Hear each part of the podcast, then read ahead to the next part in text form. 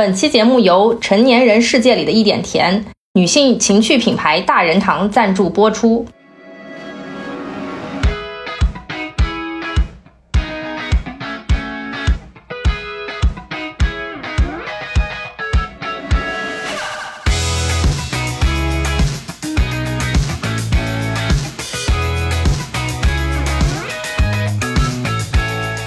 Hello，大家好，这里是无时差研究所，我是科科。Hello，大家好，我是王妈妈。那这一期的缘起呢，其实是有一点点因祸得福哈。就是科科呢，就是前上周给我发个微信说，哎呀，太遗憾了，他才去翻了一下我们的公共邮箱，结果发现有一则非常棒的商务掉到了垃圾邮箱里。哦，我这一拍大腿，这咱得赶紧联系啊！是啊，这个牌子就是我之前觉得很好的一个女性情趣品牌，叫做大人堂。就是虽然联系的有点晚了，但是最终还是合作上了。我觉得还是有点缘分的，有点志同道合的感觉啊。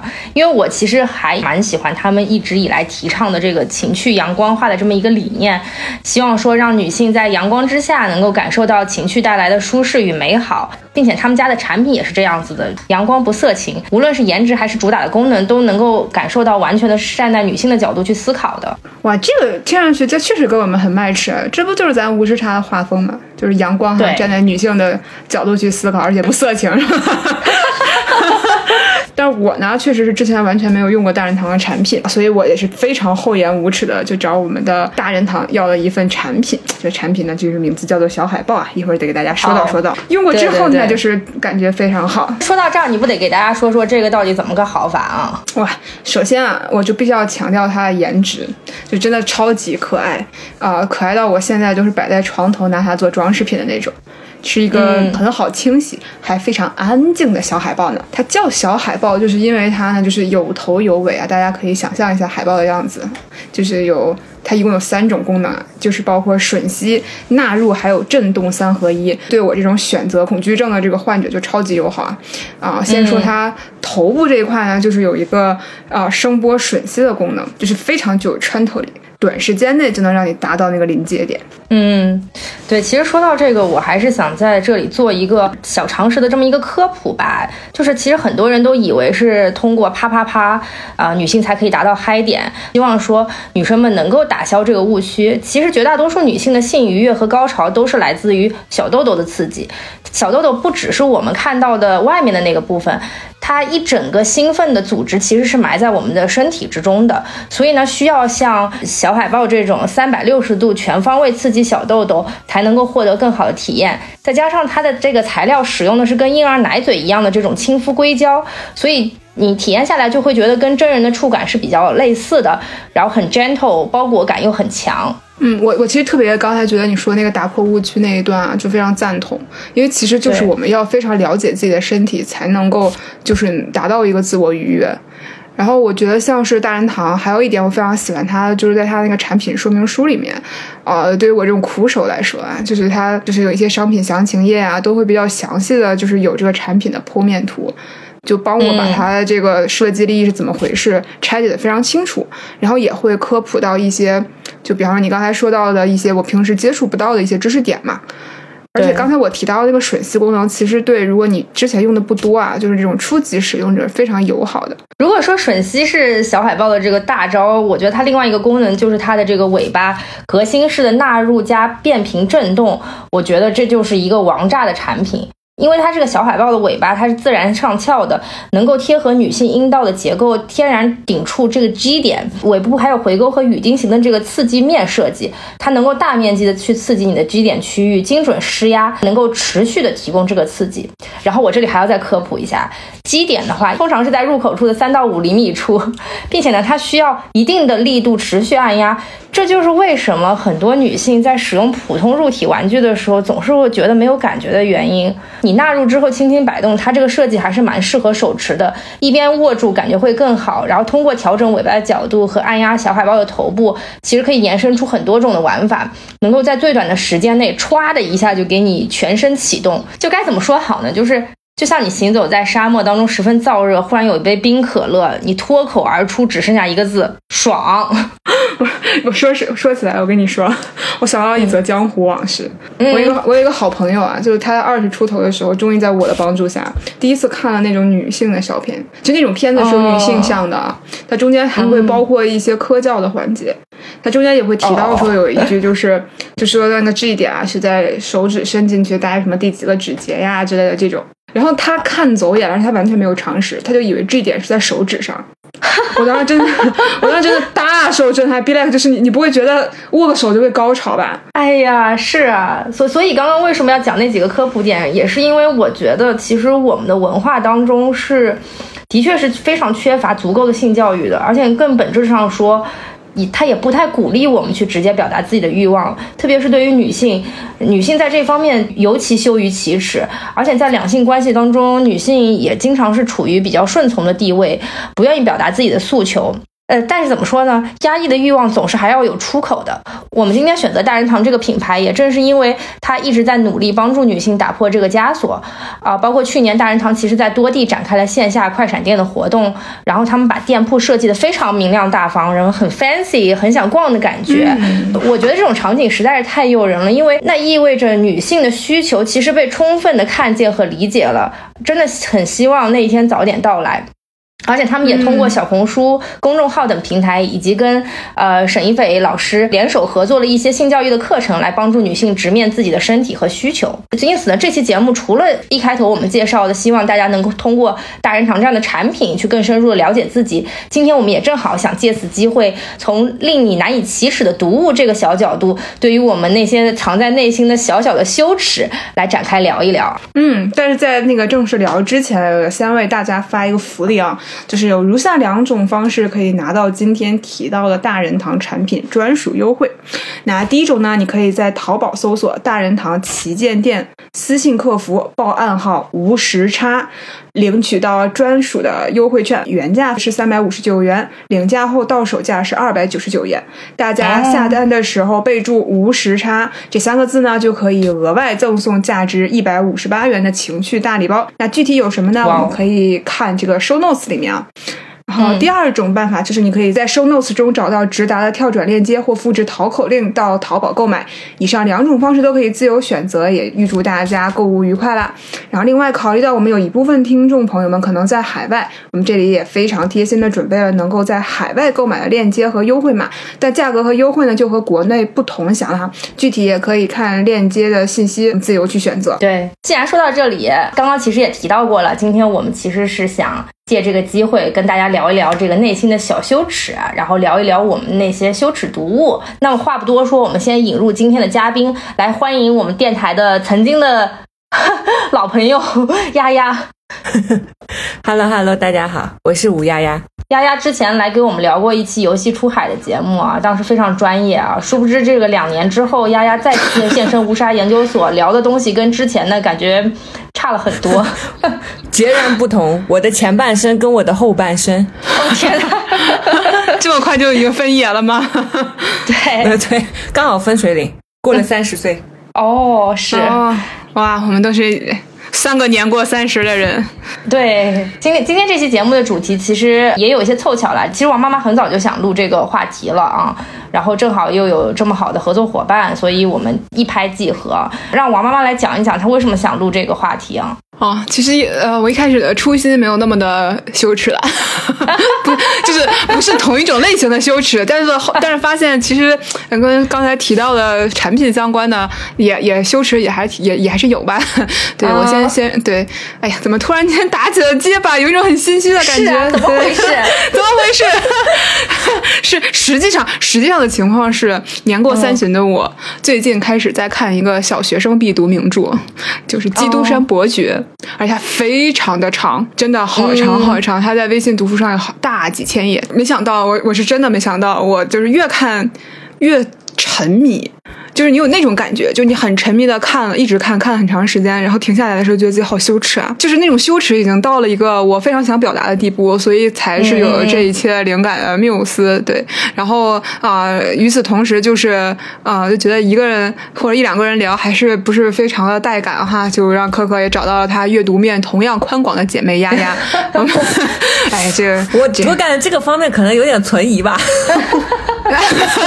也不是，就是类型很多嘛。你你这你对你涉及涉及的类型啊，随便说一说你们俩截然不同的一个读者。哎，互补的。对，我们就互补出了整片汪洋大海。对，大家可以一起来唠一唠当代年轻人的这个略有略带羞耻的阅读现状啊。所以到这里，我还是想问，就是这个是我们贯穿整个节目准备过程当中始终的一个问题，就是王妈妈为什么会突然想起来看《基督山伯爵》，并且她为什么会觉得羞耻？可能很多听众也想问这个问题，就这有什么对可羞耻的？哎，我们今天就掰开了揉碎了听王妈妈讲一讲。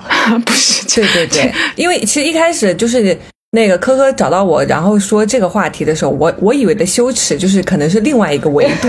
然后我妈妈昨天就跟我交流嘛，说自己看三十岁看《基督山伯爵》，然后越看越羞耻，然后我就觉得好疑惑，为什么？我这所以推荐大家都来去看一看，你看了就知道我为什么羞耻了。没有啦，就是主要我当时的契机就非常简单。我前一段工作比较忙，但我其实是有、确实有比较规律的阅读习惯。我就想说，我就想看点什么不是很费脑子的，但是呢也相对来说自己心里过得过去，就觉得拿得出手的东西吧。然后我一看，正好不知道为啥就在什么地方就刷到了，哎，我说我没看过《大仲马》，哎，就感觉这个是。哦，感觉是小学生必读经典啊，就是大家都会看过的东西，但是我又没有看过，所以我就很想要拿出来看一下。结果我没想到啊，就是停不下来。我在这个就所有的我我很我已经很久没有就是在非非规定时间，然后不停的看，就是 完全打是打不住的那种。他给的那个刺激非常的简单粗暴，就是大家现在能看到的那种男频爽文的感觉，就是复仇嘛。就本身最近好像大家都特爱看复仇，什么黑暗荣耀啊什么的这种，我就感觉他这个非常的鼻祖的感觉，他篇幅非常短的描述了他到底是怎么着就进到了那个地牢里面。我其实感觉他中间也就连五分之一都没到，后面就他就拥有了一整座岛的金银财宝，随便复仇。就是他要他要复仇三四个人，然后他就可以，呃，这三四个人可能职业都不太一样，他们用不同的方式去报复，就是那种哥有钱哥为所欲为的感觉。我我我当时觉得这个特别的羞耻啊，就是我我就觉得 这是未免也太粗暴了吧？就这很就比方说，我觉得我可能这些年大家都比较关心女性议题，也会看非常多的这种啊、呃带着女性主义色彩的小说，你就觉得一看这个小说，你就能看到无数的八百个系统性问题。他们无无法解决，非常压抑，很多思辨。但是你到了这儿，你就发现哇，就给你发了很多装备，你你先、哦先拥有了一个岛的金银财宝。与此同时，他其实从这个当这是也是一个呃老牧师手里面，他不仅拿到了这个藏宝图，他还学会了好多种语言。还会了好多学科，就相当于他不仅一样。各种 buff 全打开了，哦，就是就是他身有就是会 N 多种语言，然后而且还就是各种异装整容。今天是一个基督山伯爵，明天是一个什么强盗头子，后天又是什么牧师，就他每天还变换身份，特别幼稚，你知道吗？嗯，哦，我我大概能懂你的那个感受了，就是说你本来是把它当成一个世界著名名著去读的，却不知道就是感觉作者写的非常的 直白和对，就是为为了让他是完成复仇，然后就是给他加了很多的 buff。这个反而对于你这种看惯了、可能习惯了那些起承转合那那种样子的情节的这个作品，反而看这个的时候，你就会觉得说：天呐，怎么会是这样呢？而且而且我不是第一次开始补这个小学生必读啊，我去年和前年 分分别 分别看了《小妇人》和《飘》。哦，就是这个，哦我感觉也都是大家的童年时候看的，很多人会认为是自己的启蒙啊。但我确实就没看过。就小妇人，我确实觉得有点过于简单了哈。就是呃，但是飘，我确实觉得它是一个成人阶段看也并并不会觉得羞耻的东西。你从中间看到了，比如女性成长啊，呃，中间还有很很很恢宏的历史背景啊之类的。但是在《基督山伯爵》里面，它也有历史背景，它中间也确实补充了一些我，比方说我对法国大革命一些东西不是很了解。他这个人之所以、呃，这个主角基督山伯爵为什么会下这个地牢，也跟他那个政变有关系。就是确实让我一开始感受到了一些政治的残酷性，但到后面就完全没有了。等到等到进入他开始复仇的时候，那就是随手撒钱。今天就是买一个这个别墅，就是我把别墅就买在我对家的旁边，夸一下我就买，反正我不在乎钱。我感觉他是不是就有点像蝙蝠侠？就像那种漫威很直给，哦，对对对，就我就是有鉴于它非常早，所以你会觉得它是很多这类东西的母题和源头。就还像什么，你知道吗？就像那个张无忌，我今天在这个岛上捡了一个什么九阳神功，我就卡卡练。对，然后什么我郭靖，我不仅捡到了呃降龙十八掌这种技能，我还捡到了一些外交身份。对，就是有有点武侠和超级英雄的那种叙事感，对吧？就是就特别小说受欺凌。嗯，然后后来长大了之后，就忽然有了什么特异功能。那我想，我觉得你为什么觉得羞耻？其实是你觉得这个作品它没有内核，或者你你觉得这个作品对你来说太浅显了，它太直给了。哦，就是我我不太符合你这个年龄层和这个阶段的阅读的诉求。对我我我倒不是说它浅，因为你要你要这么一想的话，它其实是它出。他这个写作年代是很早的，那其实对于我们现在啊，有很多的后面的很多武侠小说呀，就是都有非常大的影响。你这么证明的话，他还是很厉害的，就他启发了非常多的文，就是一些他的一些梗现在还在被用嘛。就比方说中间他也有假死，就是让这个女孩假死，然后后来发现她没死的这种暗度陈仓的情节，你就觉得你在哪儿，你在很多地方都用过，《甄嬛传》里都有啊。就是就是本来那个温实温实初想让甄嬛假死，然后就要让她脱离凌云峰什么的，就这个这个也有啊，就是完全折射到了现在。嗯，我其实觉得这个本质上也很重要的原因就是它不太符合我的年龄层或者是成熟度吧，或者至少是我自己认为的啊。我会觉得，比方说你阅读很多很重要的目的是你想看一些你嗯你你没经历过的事情，或者是你思考不到的事情。嗯，但是这个它因为有些梗确实是在现在被用的很烂，或者是它实在是结逻辑太简单了，以至于我就觉得说这个不是我这个年龄，呃，应该看的东西。但羞耻的另一个层面就是，我不仅真的看了，而且我非常的享受。实际上，我刚才说了这么多批评他的话，但是我沉醉其中不能自拔。我每天就上班通勤路上看，然后我其实是看在地铁上看完之后，我往常我从下了地铁还要走很长一段路，那段时间我一般会看听播客，但我在看《基督山伯爵》的时候，我就是边走路边看，超级危险。哇塞！但是我停不下来。那你真的看进去了？对呀，就是完全看进去，完全看进去了。就是我，我羞耻的点不是在于我觉得它不好，是我觉得它不好，我还停不下来，看进去了。对，人生非常就是完全崩塌了。对你还是被这些这种这种好学生呃这种。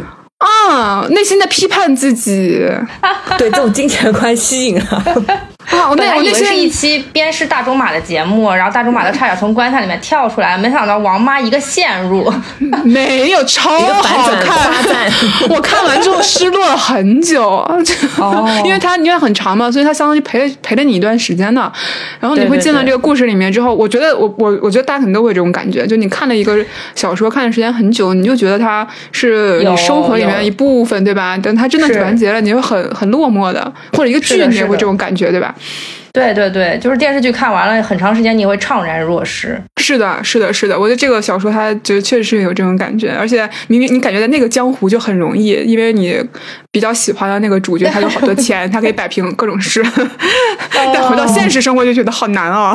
看看我的工资，看看他的那个岛，哎呀，他娘的！王妈这个说了自己的这个阅读习惯啊，要不然我们就借这个点聊聊最近看的一些书。然后包括大家有哪些的这个阅读习惯？嗯，要不然丫丫先说。好呀，就是我感觉我应该是跟王妈妈完全不一样的一类读者，就是可能就是我小一点的时候，我的阅读习惯就在老师的指导下会更加高贵一点，就是会按照老师推荐那种经典去买，然后呃什么那种红与黑啦，然后就简爱啦，然后还有什么就是四大名著什么之类。但虽然我从从来就是相当于只是翻一翻。都没有，就真的看完过。嗯，然后呢，就是，然后我呢，跟我妈去新华书店买书的时候，然后就会自己，呃，自己加购，然后就加购特别多那种言情小说。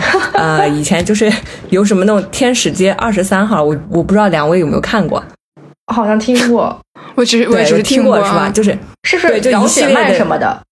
对，就一系列的，就先是从韩国那边过来一批什么那那小子真帅，然后就相当于自己呃国内本土，然后又新新生代一批，然后这种老雪漫啊，然后郭敬明，然后什么这这些书什么之类的，然后还有什么顾漫、苍月啦这些，然后后面就是到了人生有一段阶段，就觉得自己应该要成为一个侦探，然后就狂看侦探小说。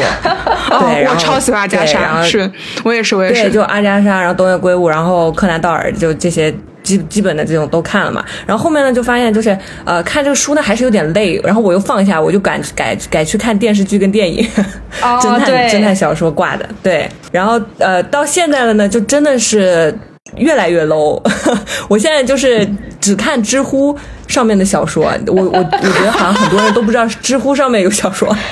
对，这也是为什么这期节目我一定要找丫丫来聊的原因。就是有一天她忽然就是在我家，也不跟我们聊天，也不看电视，然后就一直看手机。我说你在干嘛？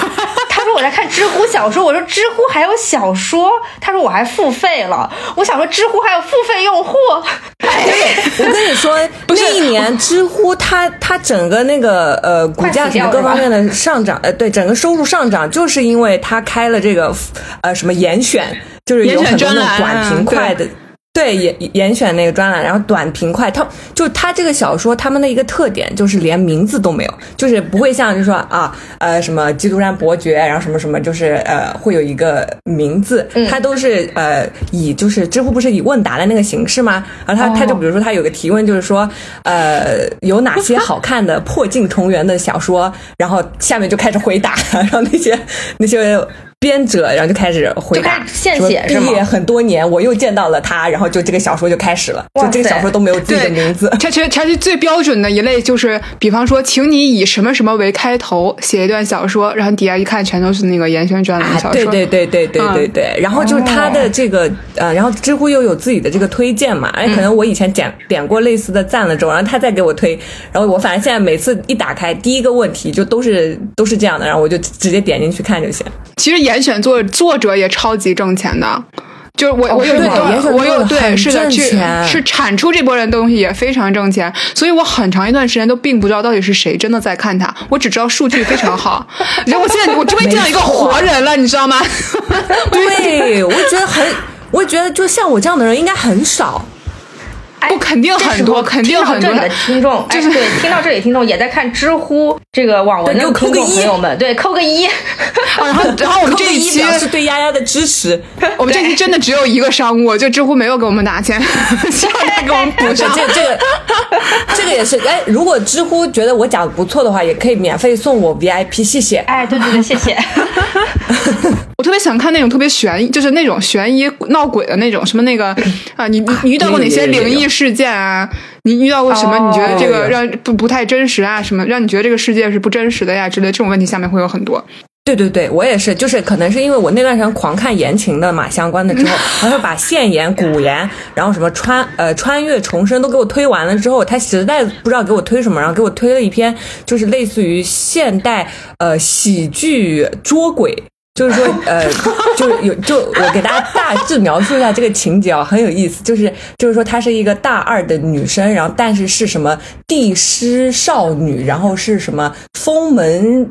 捉鬼第一人，就反正我的 ever 有很多这种 title，然后呢，他就带了一个小帅哥富二代，然后就在全国捉鬼，然后到了一个地方，然后有那个先开始介绍当地的风俗，比如说东北那边好像说什么黄大仙，然后呢就是要要去呃抓那个专门直播杀少女的一个鬼什么之类的，就很搞笑，好吧？是他们其实文我我还看过什么安陵容重生文这种，它有一些那个经典的二创。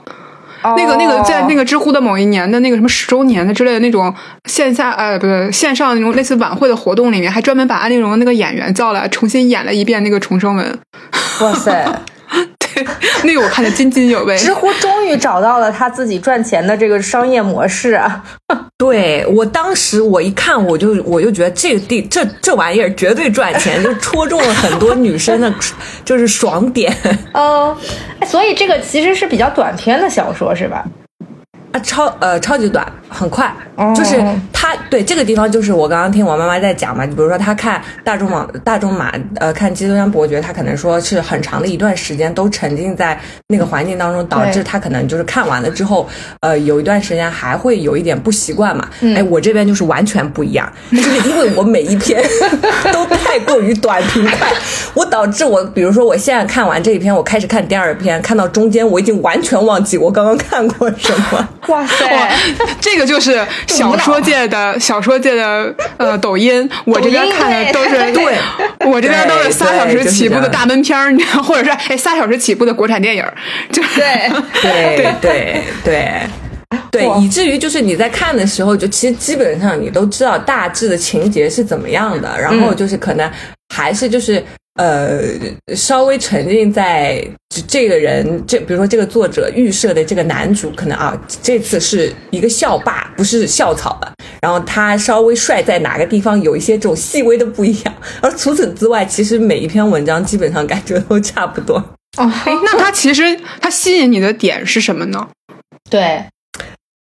哎，我也觉得很奇怪，我也很好奇，这吸引我的点是什么？而且你这么抠的一个人还付费了？对我所有的 A P P 我都不付费，就是像科科他他们家开了芒果 T V 嘛，我就要蹭他们家的 V I P。然后我老公比如说开了腾讯的视频，我就让他继续开着。我自己是很少很少开付费的，很神奇，我也觉得很神奇。我也希望你们帮我分析一下。嗯，那你最近在看的，比方说是什么是捉鬼那个吗？哎，对，最最近就是在看捉鬼的，因为确实对于那个言情已经有点太疲惫了。哎，就我现在，我觉得他言情一般都有哪些路数啊？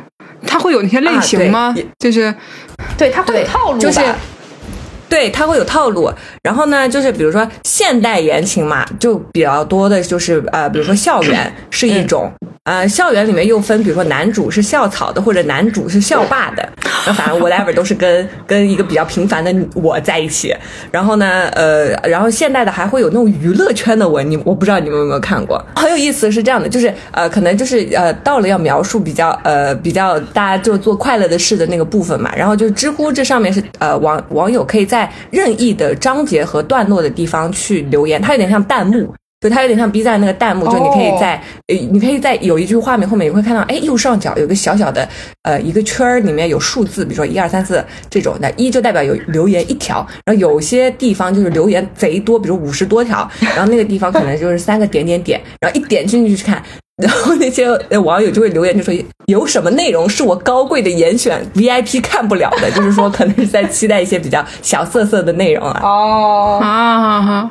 对，很搞笑。然后就是在这在这个知乎上面，让大家还会有交流，就特别有意思。有一些评论很有才华，是的，要么就是很有才华，要么你就能从侧面来从别人看书评的角度上讲，看大家在看这东西在想什么。对，而且知乎是这样的，因为我刚刚也提到，其实有很多篇文章其实都很类似嘛。然后其实刚开头的那个地方，就它就会相当于有一个比较短一点的一个概括。然后那第一句话讲完之后，后面就会有网友接龙一样，就是说这篇文章可以跳过，或者这篇文章好看必看。然后大家都会在一开始的时候先点进去看一下这篇文章，我要不要看？如果大家留言都是好的，那我就看。然后那如果留言都不好，那我就跳过。对，很有意思。我知道老王啊，他会去看那个。他是这样的，他那个阅读模式很好笑，他会去看那种非常长的穿越文章，但那个穿越文章本身那个作者还是相对比较严肃的啊，他其实本身可能就是学相关专业的，他那里面的东西都是考证过的，很讲究的，不是瞎胡写的那种。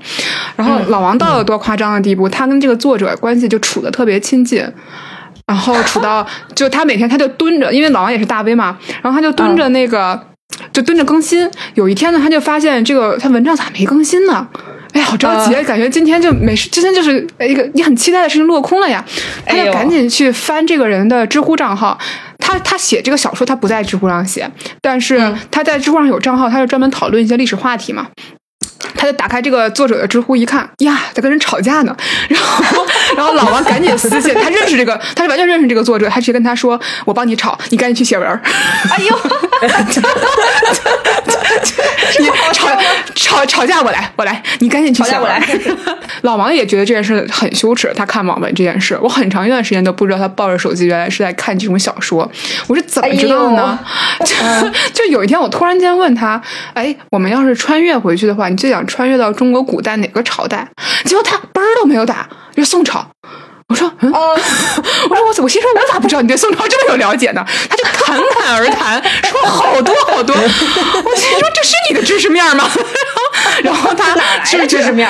对呀，为什么偷偷学习小知识了是吧？他对中国历史，就是他对中国历史并不是很了解，这个我真的知道。就是他可能对西方东西更了解一点。然后，然后，然后我说怎么回？我说我心说我觉得很不对劲。然后他意识到我觉得他不对劲了，停下来说最近在看了一个什么小说，就是 穿到宋朝，而且很长很长，到现在一直在看。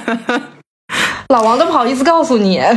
对呀，就是他就觉得超羞耻，然后因为他那个东西都非常就是那种，他后来他以前看另外一个，这个很有名，叫《临高启明》，是一个很神奇的穿越文，就是类似于我怎么说呢？我觉得他构他的那个设定还挺厉害的，就是一堆人，呃，现代人穿到了临高，就是海南的一个地方，嗯嗯，然后他们是。呃，就是设定他们只能相当于在第二次工业革命的这种基础上去各种创造，因为他没有办法去促进他进行第三次革，就是信息革命嘛。所以相当于他的这个链路就是我不停的在第二次工业革命的基础上面雕花，嗯，然后再去完成一件，就是我我去，因为我在海南岛上，我有好像两千个，然后类似于什么就是现代人，然后我就在上面去呃建立我自己的社会啊，然后我还要去什么。攘外安内啊之类的，就这个具体的我也没看过，我也不知道。关键是老王特别沉迷，他甚至也会参与其中的部分章节的创作。最可怕就是我们去海南旅游，你敢信吗？我没去过三亚，我先去了临高。哇塞！他他在一个公园跟我说：“你知道吗？这就是他们登陆的地方呀！”我说：“这不就是个公园吗？”他就是一方面很羞耻，但一方面极其沉迷。嗯，他这个这个是他也是很久之后才跟我说的。嗯，他觉得不好意思，就是一个老大个的人了，然后也班不好好上，划水的时候在看小说。我觉得这个多少有点做题家心态吧，就是感觉应该做做所谓正事儿嘛。是 是，对，我觉得就是这个这个其实是说到这个羞耻感的来源到底是什么？他为什么不好意思告诉你？其实他觉得他还是那个好学生的形象，他不应该看这些东西，他应该把这些时间花在可能去多学一点东西，或者多看一点。正经的东西的上面，就是我都不好意思告诉他，我看的应该更离谱，就是甚至是真是真羞耻，你知道吗？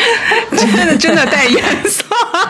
丫丫丫会有这种羞耻感吗？呃，就是我对于我看知乎，其实我还有一些小骄傲的这种推荐，就是像我我我之前就是我我其实有尝试把这个跟别人推荐，但很多朋友都不理我，但我但我还在坚持的推荐。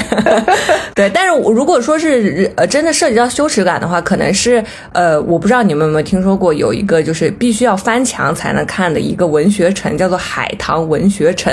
然后这个呢也是我看知乎的时候不是。呃，就是看评论或者是那个，就是点那个气泡框有别的网友的留言嘛，然后我才知道的是，这个文学城里面真的就是里面全部都是肉文，就是那种，就是无法在那个嘛，对，无法在节目里面说出来，然后就非常夸张的肉文，它也有就是呃，就我刚刚提到的那种知乎的版本，只是变成黄色升级版，那不是更那不是更开心。它只是变成黄色升级版，就是嗯，之前它很多那些打引号的，呃，或者是打点点点，没有具体展开描述的部分，它描述了，就是这样。哦，哎，但是其实我现在觉得，我们看已经很难说，在一个正规渠道看见比较多的这种性描写。是的，嗯，哎或者是比较比较细节的。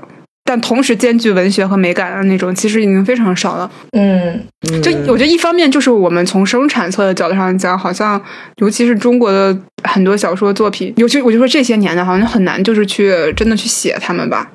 对，然后我感觉我我有印象，就真的是从就是纸质上面看到很多跟性描写相关的，还是。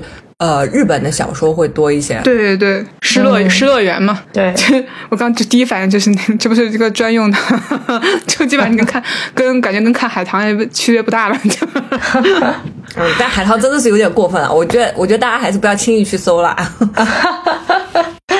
好吧，哎，但我有在想，嗯，丫丫的这种阅读习惯，其实是不是就跟很多人上床之前会刷一刷抖音，他就是上床之前看一看这种文章，但可能对是，就是是不，我觉得是一样的刺激，但是可能说像抖音这种视频的媒介，已经没有办法让你感受到就是文字带来的那种想象力了。呃，我其实这两天也是在认真的想这个问题，其实我觉得我是有一个转变的，为了 为了。就是可以给你们节目带来更多的深度啊！我很努力的思考，谢谢谢谢。然后，对，然后就是呃，其实我以前的话也是睡前就是刷小红书、刷抖音会比较多。嗯然后呢，但是呢，就是现在随着就包含之前疫情，然后再加上现在整个可能呃社会经济都不太好，然后女性的压力又比较大，嗯然后我我自己又是一个就是。呃呃，比较任性，就没有在工作的一个情况吧，所以就是呃，从如果我刷小红书或者是抖音的话，就是从上面接收到的关于哦社会准则的这个压力太大了。对。就小红书时不时就给你推荐，呃，什么呃女生应该要对怎么怎么样，然后哎做对了这件事，月入月入两万，对哎，你也可以成为一个自媒体博主。哎，就我我就不想要再接收到这些信息了，然后嗯但是我又想单纯的打发一下时间，这是为什么我选择打开知乎。呃，我觉得一一开始的一个理由啊，但当然到看到后来就觉得，哎，越来越无脑，越来越无脑，就很有意思。对，也也也，我我觉得这个是有这方面的原因的，就是就是不同的媒介现在越来越垂直了之后，它的内容信息经过筛选之后送到你这里的时候，你会觉得很很没有意义，有的时候对，很对对促促使你变得很焦虑，然后这这些文章其实它。它因为它的内容输出比较单向嘛，它本身就是这一种类型的东西，它的形式也比较可控，所以你对自己预期能看到的什么东西，你也有一个大致的是大致的这个铺垫。对对，是这样，是这样，是这样。对就是感觉，因为小红书的东西或者抖音的东西，它是真的，它是有真人出镜的，对你会经常觉得它是对他真实经历的分享，所以你就会有这种焦虑。是但是这种小说，你就明知道它是假的。我看过，对不用他负责，甚至能 拓宽我的想象。对，就是呃，我看我的跟我一点都没有关系，那是他们的生活是这样子的感觉。嗯嗯，对，他甚至能到一个更远的维度，或者是比方说时间上，它在一个更久远的历史里面发生的事情，或者是它地域上就是是我完全接触不到的一个什么地方发生的事。对，对，嗯，而且这个其实丫丫这个短文其实也比较适应现在大家对于短平快的这种需求吧。你像老王那种看长篇小说还追长篇小说，我觉得呃是老王比较有定力，就是大家不不，他就是会他相当于一直在给你这个 hook，就相当于这个创作者很有能力，他就可以在同一篇里面不停的给你刺激点。哦，哦。对。我我觉得是这种，是的。是他是他更强一些，哦他才能够一直 follow，对吧？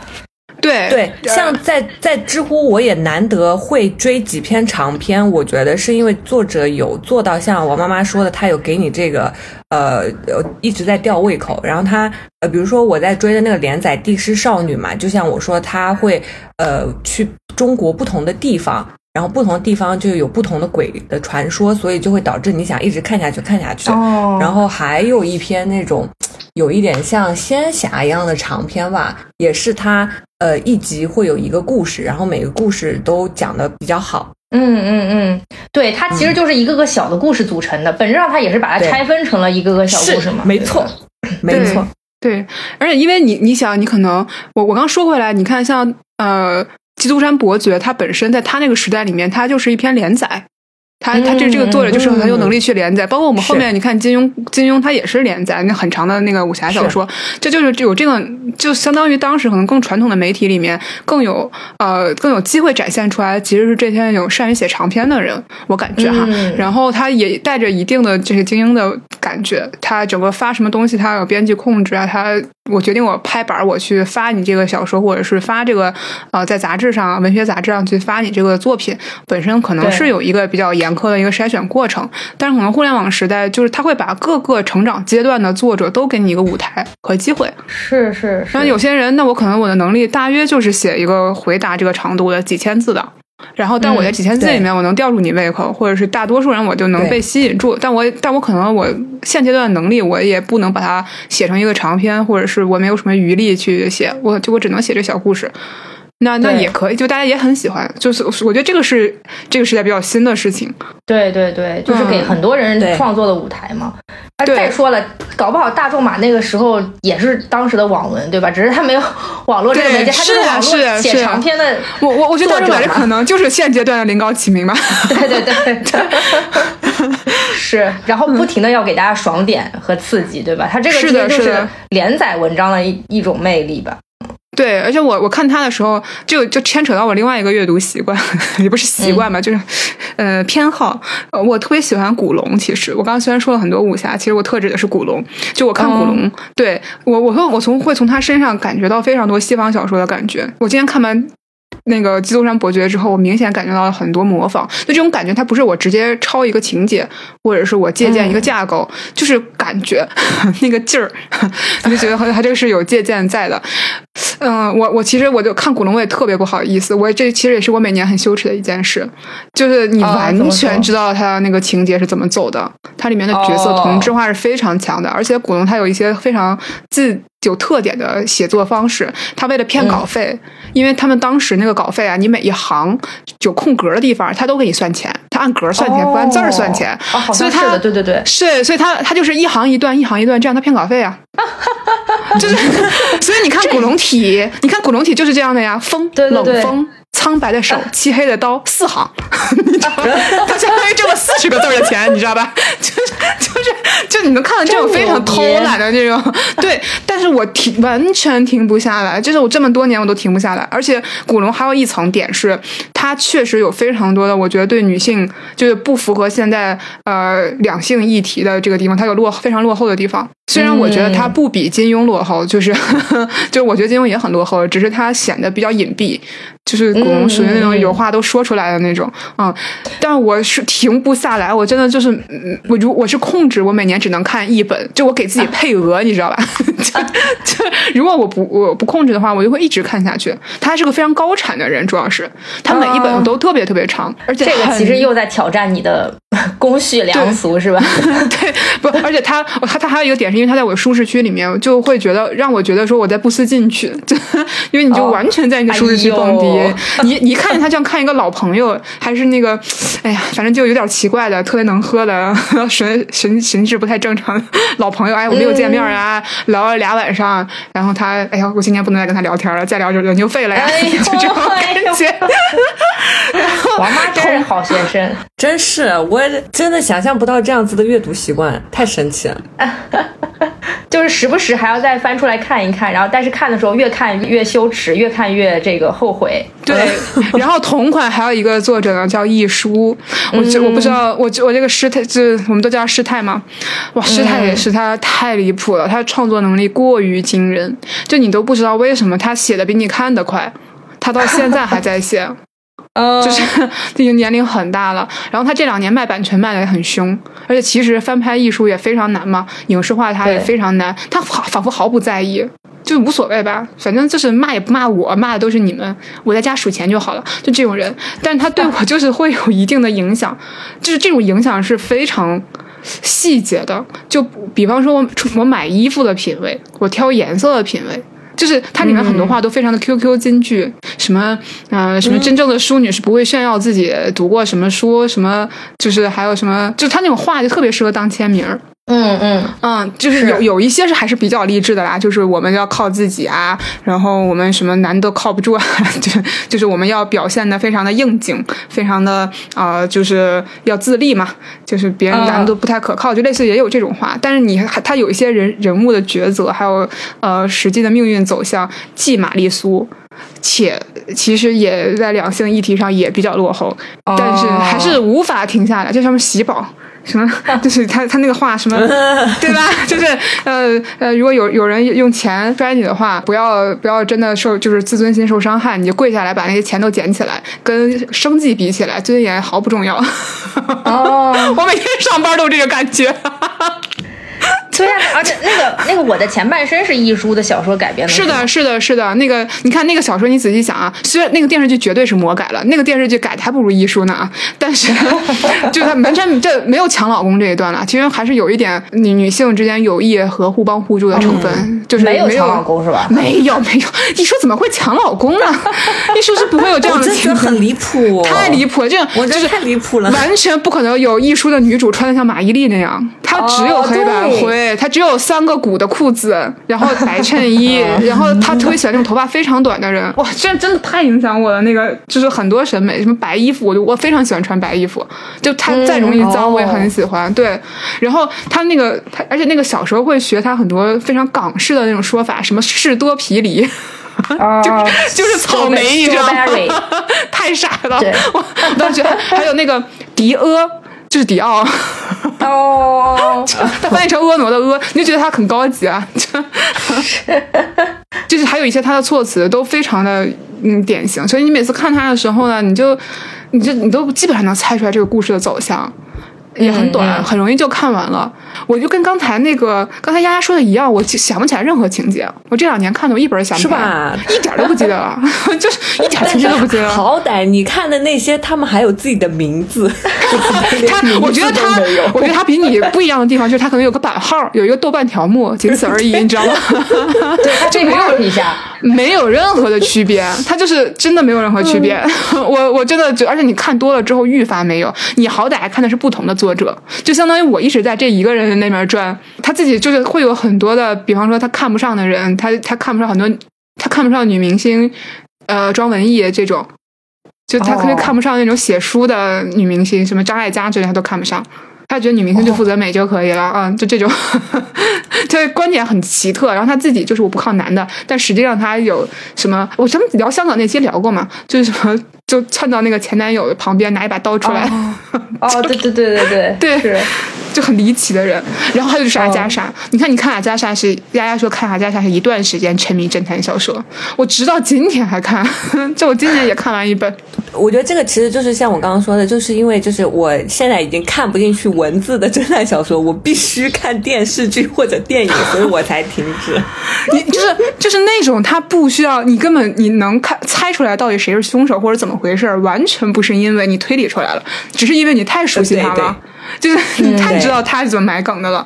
我特别佩服这些高产的作家，对对，他那个套路你就猜的透透的，但是你就是还想看。你现在跟我说，我还是很想看，就是感觉波洛是我，就比方说大侦探波洛是我是我的好朋友。就是我我唯一一次真的印象很深刻，而且很难过的，就是他有一本小说叫《帷幕》，就是波洛之死。我知道，对他讲波洛怎么死的。哇，我那我那时候难过了非常久。嗯，是的，我觉得那个设计师很精妙了。是的，我觉得那个那个是我这两这几年我刚才说的这几个人里面我唯一能记得情节的一本。还有 另外一本，也是我为数不多能记得情节。你依然记得就是凶手是谁，以及他为什么要这么做啊？就特别印象深刻。是的，就在讨论的是法理和罪恶，就是真正的罪恶中间那条线是什么？哎呀，不能很不太好剧透，就是哎，算了，别剧透，别剧透，别剧透，这个不能剧透。但是其实我觉得讨论的非常的深刻，就是让我觉得对他的这个这个角色的去世是有一个非常浓墨重彩的一笔。我完全那个那那个真的很精彩，那个讨论很精彩。哦，那推荐给大家啊！是的，是的，对，推荐给大家。整体来说，听上去王妈读的还是比较正经的作者的名字啊，有没有一些不太正经的？我们 不能把有版号，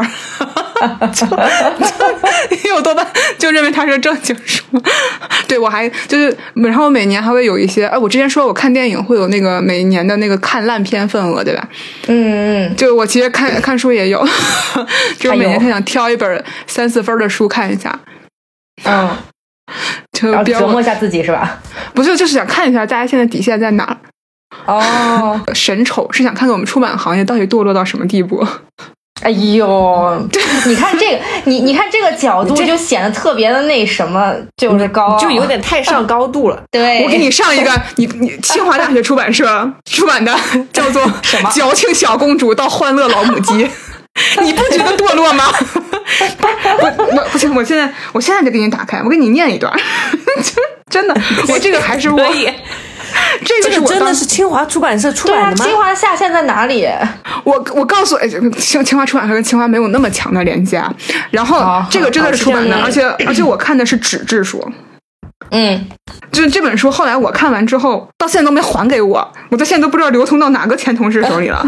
就他们还轮着，他们还轮着看，你知道吗？就是不，他文笔是很流畅的。嗯，我给你们念一下。太多的姑娘胸前的两块肉已经失去了原有功能，只是用来挤沟和增生，而永远空空如也的子宫也只能用来寒凉和长肌瘤。老天爷看着也奇迹。你不得不承认他文笔不错吧？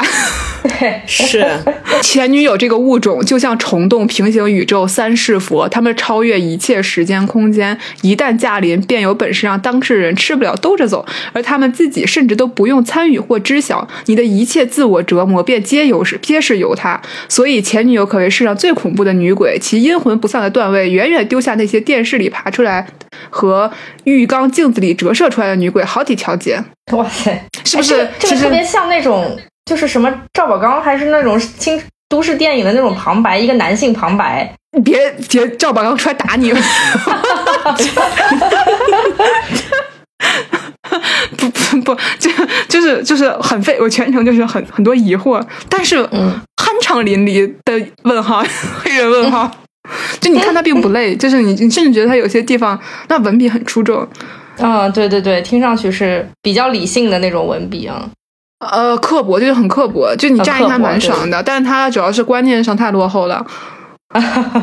对，感觉像是我上期说的那个女儿经的注脚注脚那种感觉。哎呦，然后还有一些业务书籍啊，只是看上去比较离谱，什么如何追求英俊少男。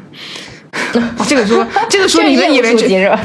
不是这个书，你们只是大家大家经常会在梗图里面看到嘛？这个书是真的嗯存在的，而且 就是而且这个书就是最厉害之处是这个这个作者，你在豆我在豆瓣上点开之后，发现他写过另外一本书，叫《如何征服美丽少女》。哦，他两两面通吃。对，关键是他出了这两本书之后呢，他有其他的出版物，一本叫《从矛盾到和谐：走向和谐社会的辩证法》，一本叫《马克思新哲学观及其认识与改造理论研究》。你这这怎么是这马克思研究学者出来，就是做接一些接接一些私活儿是吧？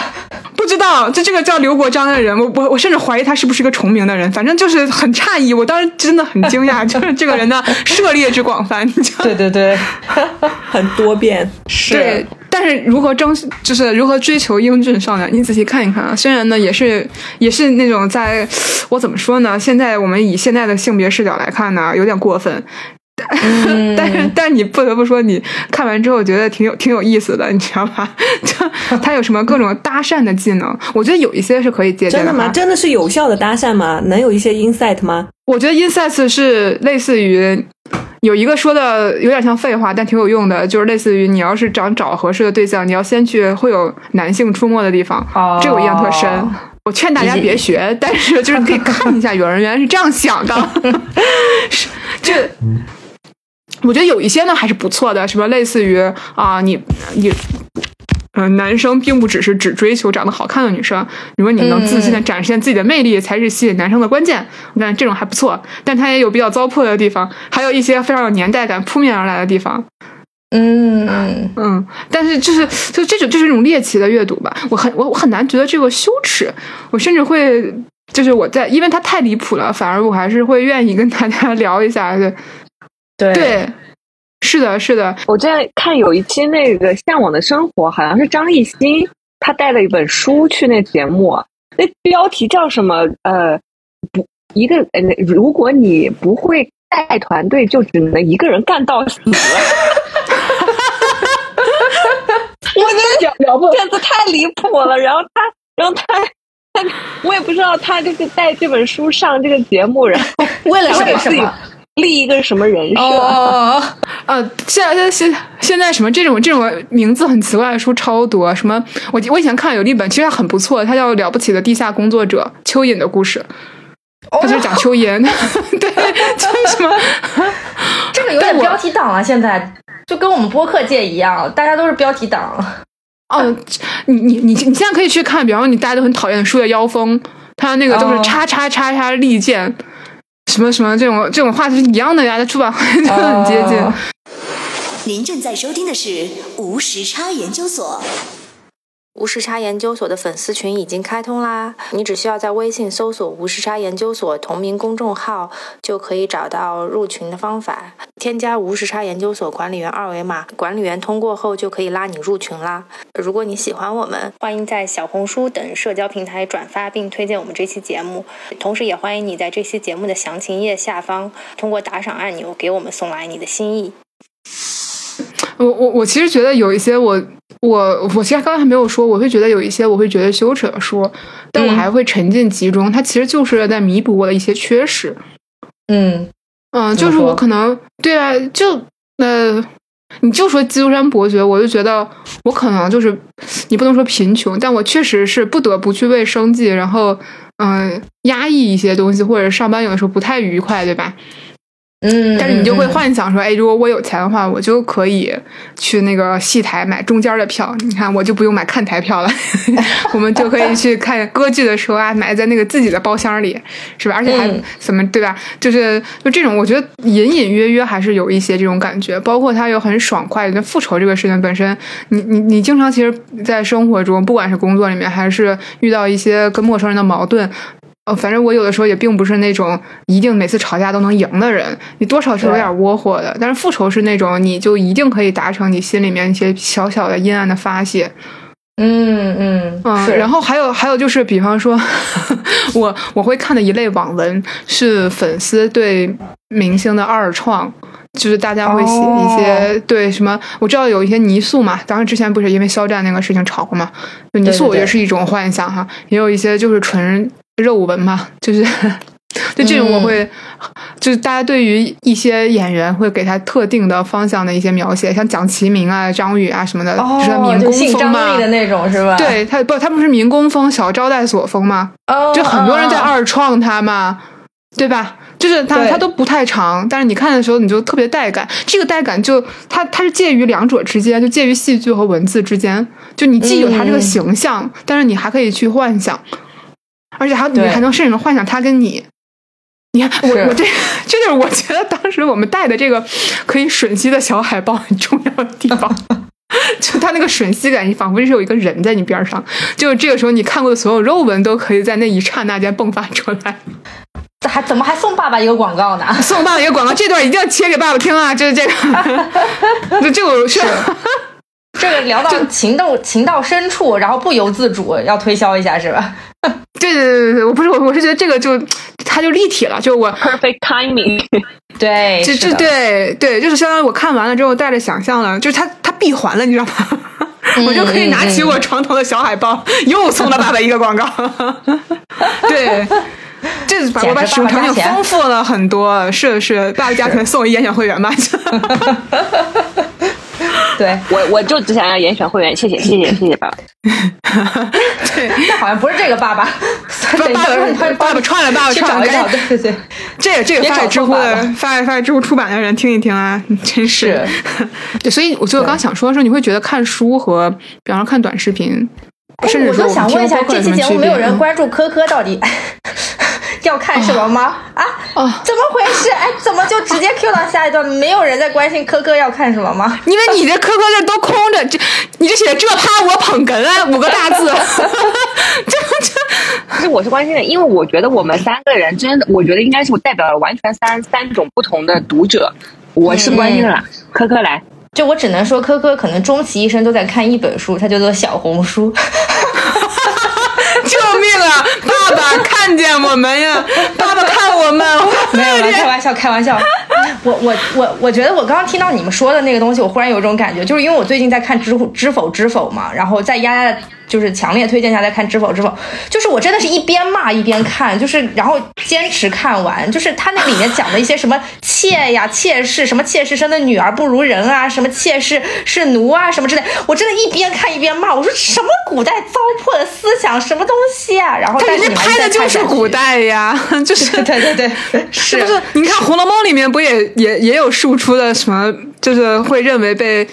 就是探春也说别人家的，至少说就是王熙凤评价探春的时候也说，也会有一些人眼皮子前认为庶出的不行嘛，不挑不要啊了。对，这这是真的的呀。这个剧感觉着重在强调这一点，就是哦是吗强调我没看过特别不好意思之明显。对对对，甚至很多人因此丧了命，或者因此有很多关于这个的权利的争夺。就是他他比较着重在描写这一段东西，而且特别对女性不尊重。哎，那我嫉妒了，为什么你还没有看《甄嬛传》？这知否不知否不比这个长，不比《甄嬛传》还长。我不应该告诉你的。好，而且你看完了。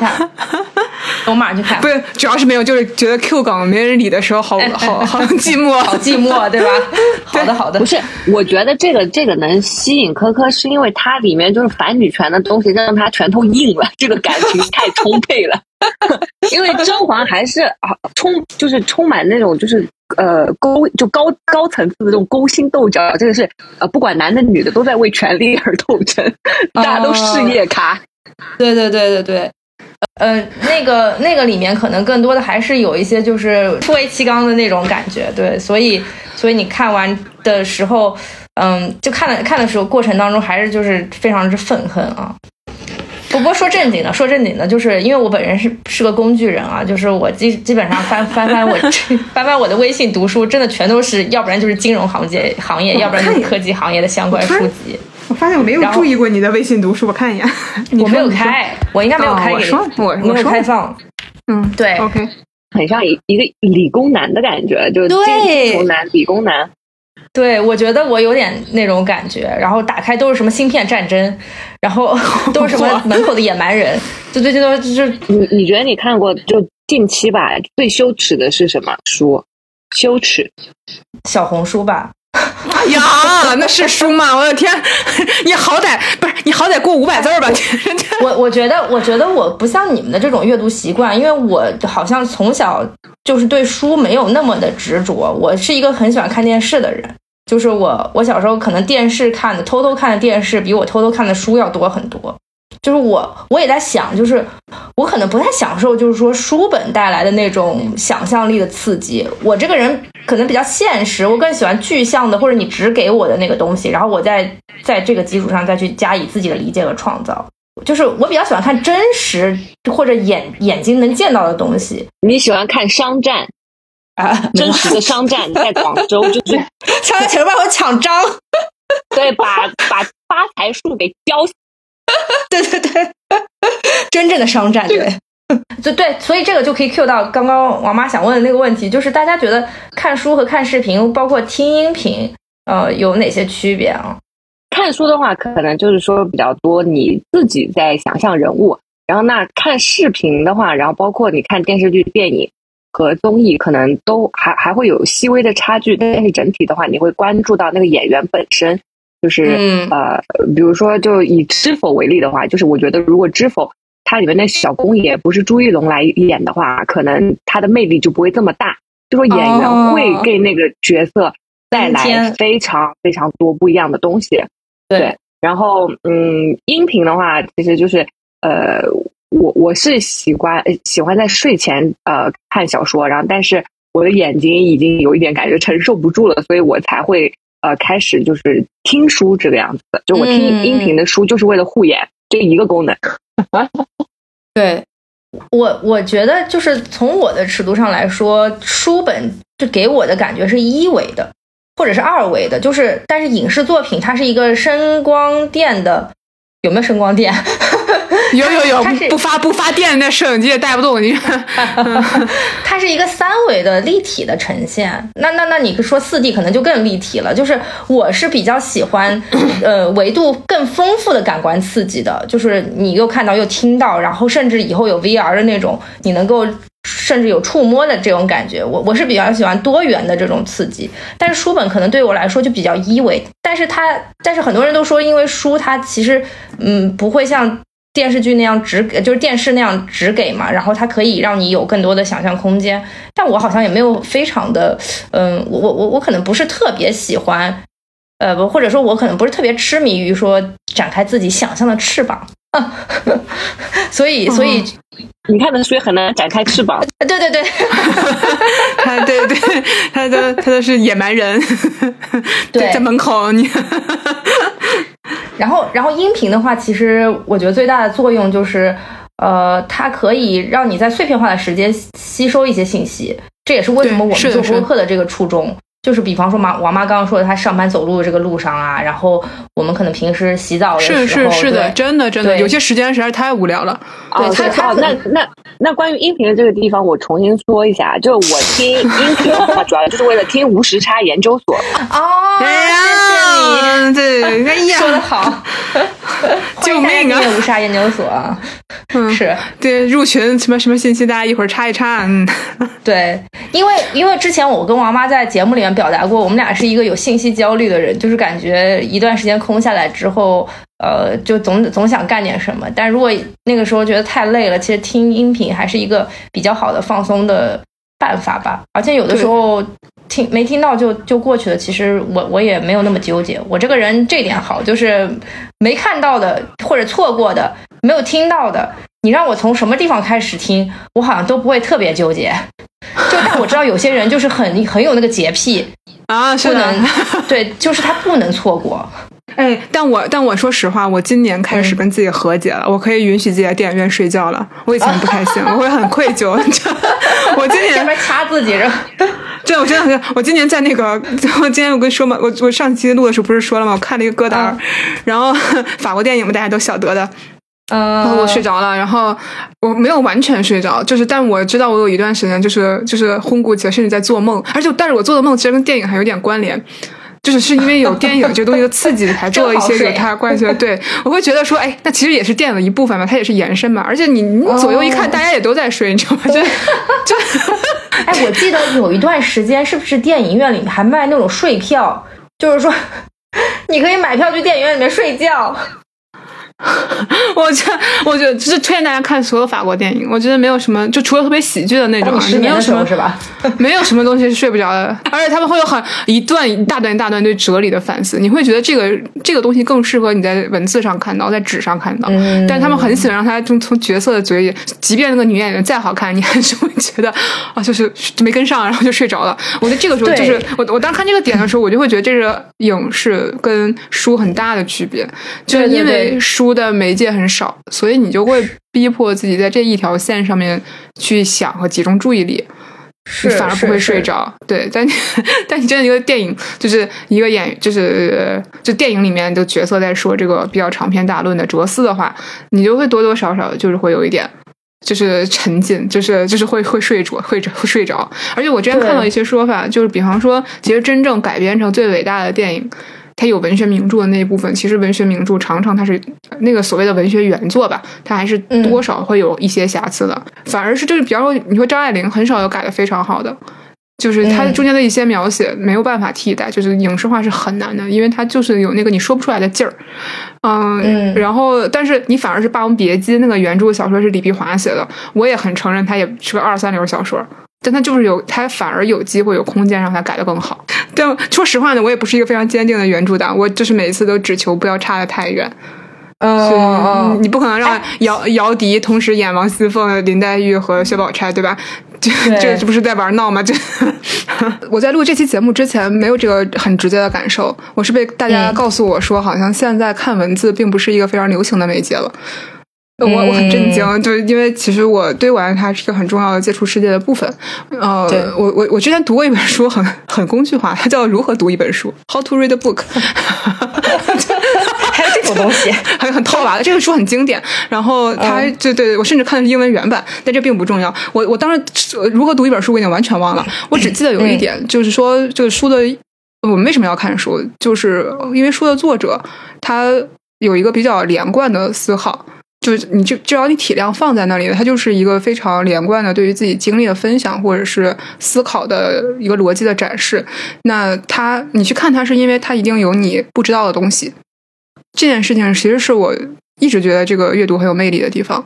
可能一些短的视频或者是快餐读，它解决的是呃一些 tips 嘛，就我说我我也很喜欢刷小红书，它能教我怎么冲马桶，或者是怎么去异国他乡换钱更方更更方便，对吧？但它不是一个系统性的一个思考的过程，就是它比而且很就是也也很像读阅读也很像一场冒险嘛。我跟你走过一段时间，他中间可能他会他以后变成我的老朋友，或者是一个我可能也记不太住了。但是在过程中你还是挺快乐的，呃，或者是我其实很艰难的往前推进。就我想到另外一句话，就是呃，我有一个我大学的时候上写作课的时候，呃，一个作家老师说，嗯，其实一本好书一直在等你成长，就是你终究有理解它的那一天。就这个是他的，嗯，是我们对他的一个定义。然后，呃，所以我怎么说呢？我我现在也，我我我其实大多数时间觉得，就是这这只是一个偏好嘛，大家有不同的接收的方式。但如果说你很久没有享受过这个方式的话，也非常欢迎你再重新拾起书本来感觉一下，是不是这种冒险也比较有意思？对对，就是在零碎零敲碎打的时间，虽然它的很多对你的益处并不是呃立竿见影的，但它可能是在慢慢等着你长大和感悟，并且在以后的某一个时间突然间闪光。对对，今天非常开心，丫丫做客乌沙研究所，然后跟我们聊了这么多有趣的关于。加引号的羞耻阅读的这个话题。